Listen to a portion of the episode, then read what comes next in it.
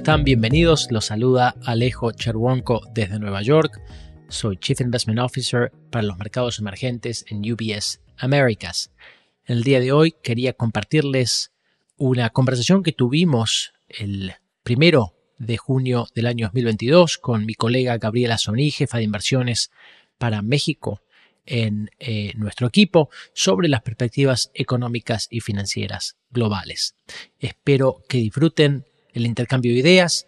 Para más información, por favor visiten ubs.com barra latamaxes y toda sugerencia bienvenida a través de las redes sociales. Se pueden poner en contacto conmigo en LinkedIn.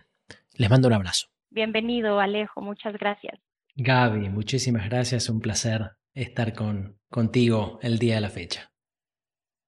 Bien, pues si te parece bien, vamos directo a las preguntas, Alejo es difícil creer que ya pasaron los primeros cinco meses de este año y pues realmente ha ocurrido de todo en los mercados. Y, eh, para empezar, ¿nos puedes ayudar a poner en contexto el comportamiento de los activos financieros durante este año? Sin duda, Gaby. Empecemos por reconocer que ha sido un año de lo más desafiante para los inversores globales y creo que vale la pena ponerlo en un contexto histórico, porque si uno analiza los periodos de 12 meses corridos que han tenido lugar en los últimos 100 años.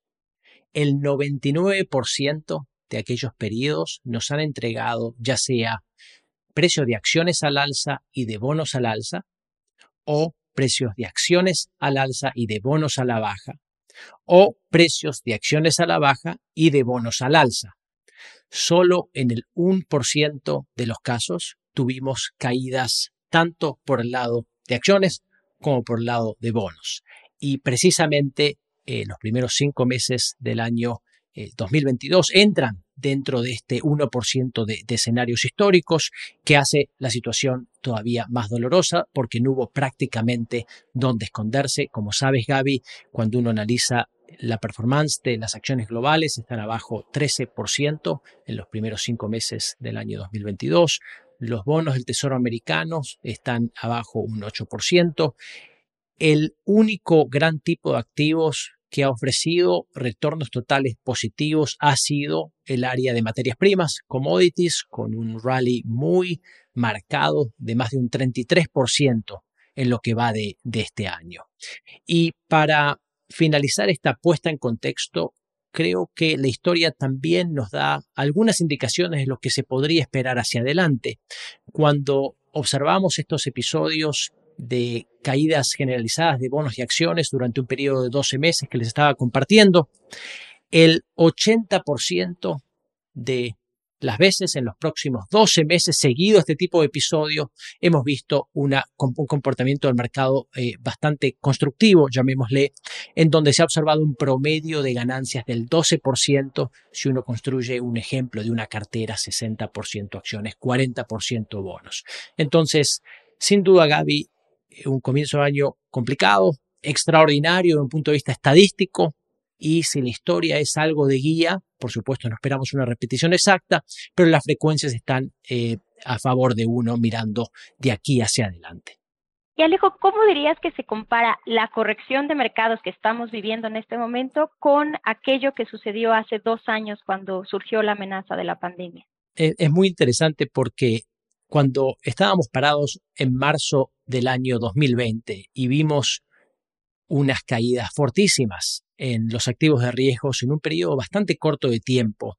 Lo llamativo de ese episodio es que era bastante fácil explicar qué es lo que estaba pasando. Bastaba mirar alrededor para entender que nos veíamos forzados a estar recluidos en casa, no podíamos trabajar de la manera que, nos, que, sabemos trabajar. Eh, y por lo tanto había una correlación muy directa entre lo que uno veía eh, en, la vida diaria y lo que uno veía en la cartera de inversión eh, personal. El año 2022 es bastante difícil porque uno mira alrededor y no está enfrentado con el mismo tipo de angustias, el mismo tipo de eh, incertidumbres y por lo tanto tratar de racionalizar por qué hemos visto unas caídas tan eh, marcadas en bonos y acciones este año es un poco más difícil. Eh, no obstante, en nuestro análisis, detrás de este comportamiento de mercado hay tres factores principales que voy a listar de acuerdo a el grado de importancia. empezando por la Reserva Federal de los Estados Unidos. Es el motivo principal por el cual estamos viendo eh, este tipo de comportamiento de los mercados financieros. La Fed ha eh, marcado un antes y un después en términos de un entorno de liquidez abundante, tasas de interés extremadamente bajas, a un entorno de liquidez bastante menos abundante y tasa de interés por encima de cero a la vez de que la Fed eh, lleva a cabo otros ajustes, eh, por ejemplo, a través de un achicamiento de su hoja, su hoja de balance, ¿no? Eh, y esto viene en respuesta a dinámicas inflacionarias en Estados Unidos y en el resto del mundo bastante, bastante desafiante. Este es el motivo principal, como les adelantaba, seguido de, por supuesto, eh, la situación angustiante de la guerra en el este europeo, la invasión rusa de Ucrania ha generado disrupciones eh, eh, muy importantes en los mercados de materias primas globales y de alguna manera ha hecho el trabajo de la Fed y de los grandes bancos centrales del mundo aún más complicado, acelerando estas dinámicas inflacionarias de, de, las cuales todos estamos muy, muy al tanto. Y finalmente estamos viendo una situación en la que China utiliza confinamientos, restricciones a la movilidad eh, respecto a eh, nuevas olas de la enfermedad en un contexto de una política de manejo de COVID muy estricta, ¿no? Entonces, eh, esos son los tres factores que explican, ha sido lamentablemente una situación en la que nos hemos expuesto a un shock negativo sobre un shock negativo sobre un shock negativo y cuando uno pone toda la balanza, de repente ayuda a explicar por qué estamos donde estamos. Gracias, Alejo. Como comentas, antes era fácil decir el mundo está cerrado y ahora hay que pues, explicar todos estos factores que, se conjugaron y están preocupando a los inversionistas. Pero mirando hacia adelante, ¿qué se puede esperar eh, de los mercados en los próximos meses?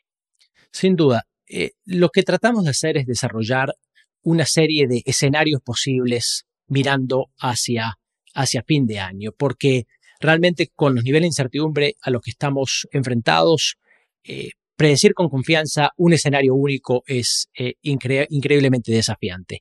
Tenemos un escenario central al que le asignamos la mayor probabilidad de que, ocurra y este está caracterizado por una normalización del crecimiento económico americano y global hacia la baja, eh, eh, unas presiones inflacionarias americanas y globales que también modera, y este escenario también está caracterizado por eh, una situación en la que no caemos en recesión en los Estados Unidos, pero tampoco vemos a la inflación retomar niveles cercanos a los que supimos observar en los últimos años, es decir, algo más eh, afín al 2% de tasa de inflación objetivo que tienen los, los grandes bancos centrales del mundo.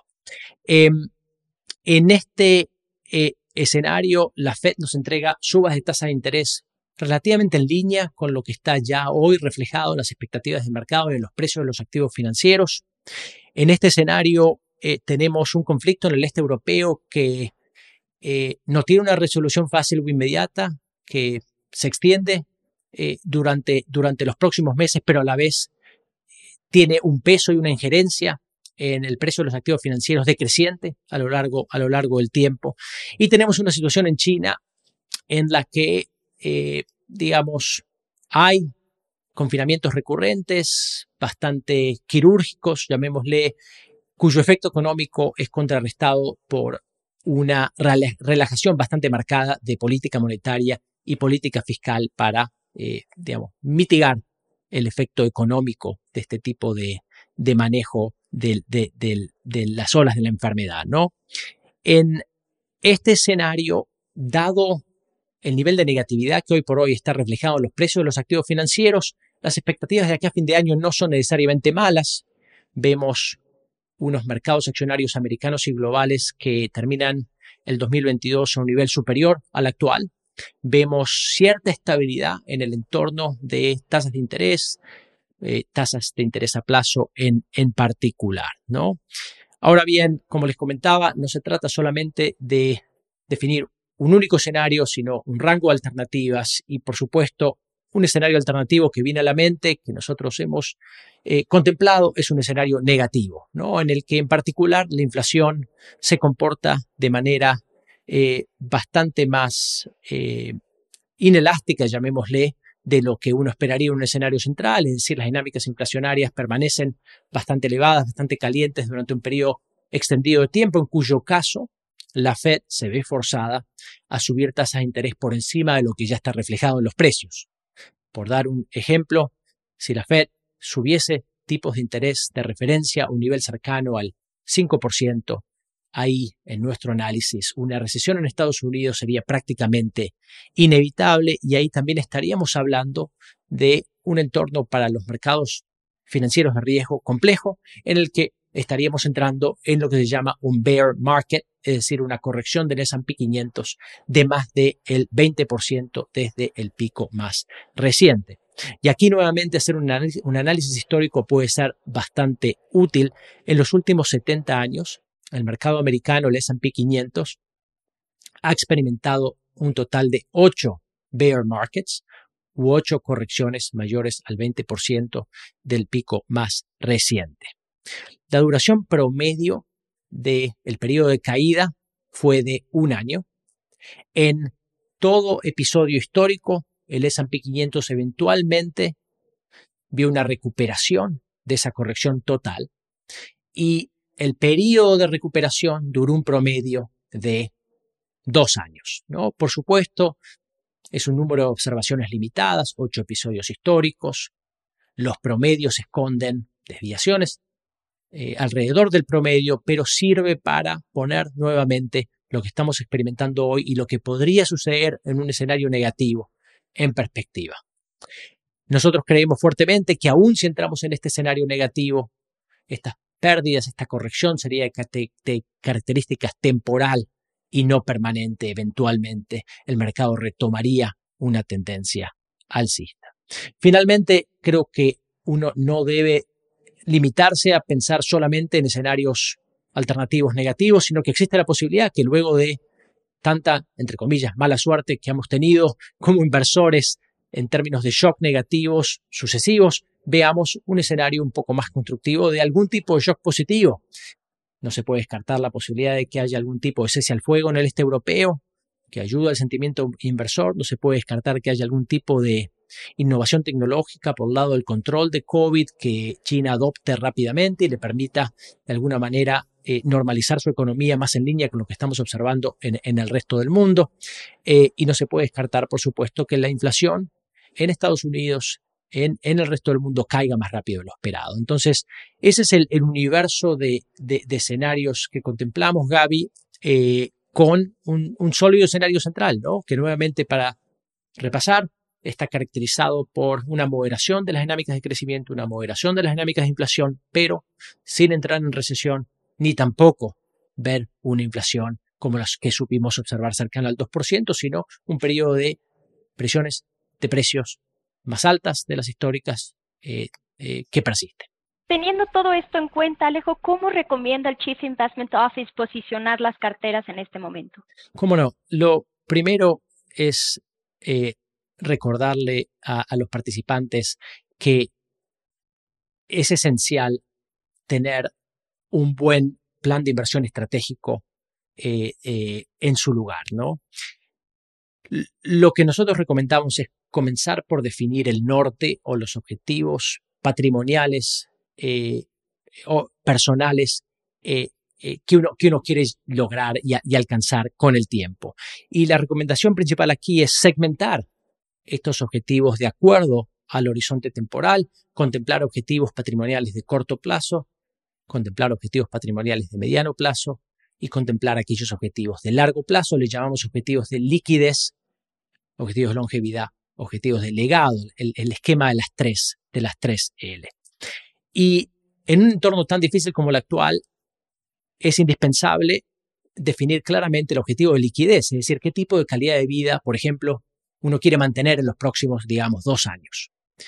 Eh, e invertir un porcentaje del portafolio en tratar de maximizar la probabilidad de que yo pueda alcanzar esos objetivos eh, eh, independientemente de lo que suceda con los mercados accionarios globales. Esto a uno le da la capacidad de, ser paciente, le permite a uno dormir bien a la noche y tolerar los altibajos inevitables que aquella porción del portafolio que está más enfocada a la longevidad del legado va a experimentar. ¿no? Esto es un poco el punto de partida, la columna vertebral de, de la discusión, Gaby.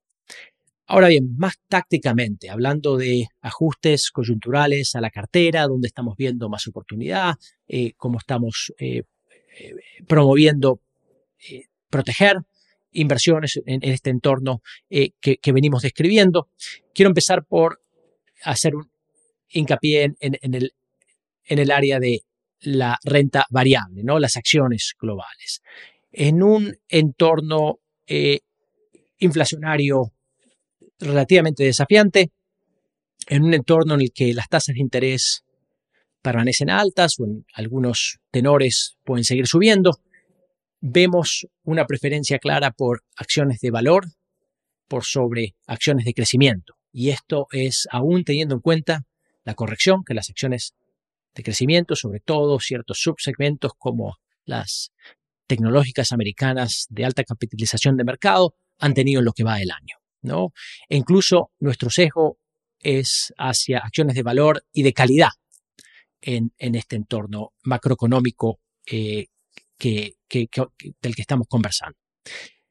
De un punto de vista sectorial, mantenemos una preferencia por el sector energético que sigue sin completamente reflejar la realidad del el precio de la energía a nivel global en sus, en sus valuaciones y también creemos que el sector salud puede ser un buen complemento para proteger carteras frente a un rango amplio de, escenarios debido a su característica más defensiva eh, eh, eh, relativo a otros, a otros sectores. Y finalmente, dentro del área de la renta variable, quiero destacar ideas temáticas, por ejemplo, este nuevo énfasis a la seguridad nacional que observamos está teniendo lugar en buena parte del mundo y esto es algo que definimos de manera bastante amplia y no acotada, es decir, no solamente defensa nacional, invertir más en el sector militar, sino defensa y seguridad alimenticia, defensa y seguridad energética, defensa y seguridad cibernética. ¿no? Estamos en un mundo geopolíticamente más complejo. Ha habido un cambio estructural de la mano de la invasión de Rusia a Ucrania, una reorganización del mapa en términos de alianzas eh, y por lo tanto este tipo de consideraciones va a permanecer con nosotros durante un periodo extendido de tiempo, Gaby. En lo que se refiere a la renta fija, creo que lo interesante es reconocer que la renta ha vuelto finalmente a la renta fija. Veníamos de años en el que este tipo de activos ofrecía, digamos, tasas de interés, retornos bastante comprometidos y finalmente luego de este ajuste de tasa de interés tan dramático que ha tenido lugar en los primeros cinco meses del año, observamos cierto valor emergiendo en la renta fija, en primer lugar para proteger carteras frente a escenarios eh, negativos que puedan llegar a ocurrir y además siendo este un instrumento para alcanzar ciertos objetivos personales en términos de liquidez o de o de, o de longevidad gracias a nuevamente la aparición de tasas de interés un poco más atractivas. Por ejemplo, hay valor hoy por hoy en la parte corta de la curva corporativa americana o de los mercados emergentes, por señalar un tipo de activo en particular. Permítame, Gaby, terminar con algunos comentarios sobre commodities o materias primas. Es un tipo de activos que seguimos viendo con buenos ojos, algo que puede funcionar bien en en un contexto inflacionario y geopolítico complejo. Y también vemos valor en activos financieros alternativos, tales como bienes raíces, inversiones privadas, que eh, pueden proteger portafolios nuevamente en, este contexto y le permiten a uno también explotar esta prima de, de eh, si uno puede darse el lujo de hacerlo. Las opiniones sobre inversiones de UBS Chief Investment Office, dadas y publicadas por el negocio global Wealth Management de UBS AG o su filial UBS Este material no toma en cuenta objetivos de inversión específicos, la situación financiera o las necesidades particulares de ningún destinatario específico y se publica solo con fines informativos. Como empresa que proporciona servicios de gestión de patrimonio a clientes de todo el mundo, UBS AG y sus filiales ofrecen servicios de asesoría de inversión y servicios de corretaje. Los servicios de asesoría en materia de inversiones y los servicios de corretaje son independientes y distintos, difieren en aspectos materiales y se rigen por las leyes y acuerdos separados y diferentes. En los Estados Unidos, UBS Financial Services Inc. es una subsidiaria de UBS AG y miembro de FINRA SIPC. Para obtener más información, visite nuestro sitio web en ubs.com slash working with us. Para obtener la información legal completa aplicable a las opiniones de inversión independientes producidas por UBS, visite nuestro sitio web en ubs.com slash CIO-disclaimer. Nada del contenido de este podcast está destinado a ser ni debe ser considerado como una solicitud o promoción. No todos los servicios o productos están disponibles para los clientes en todas las jurisdicciones.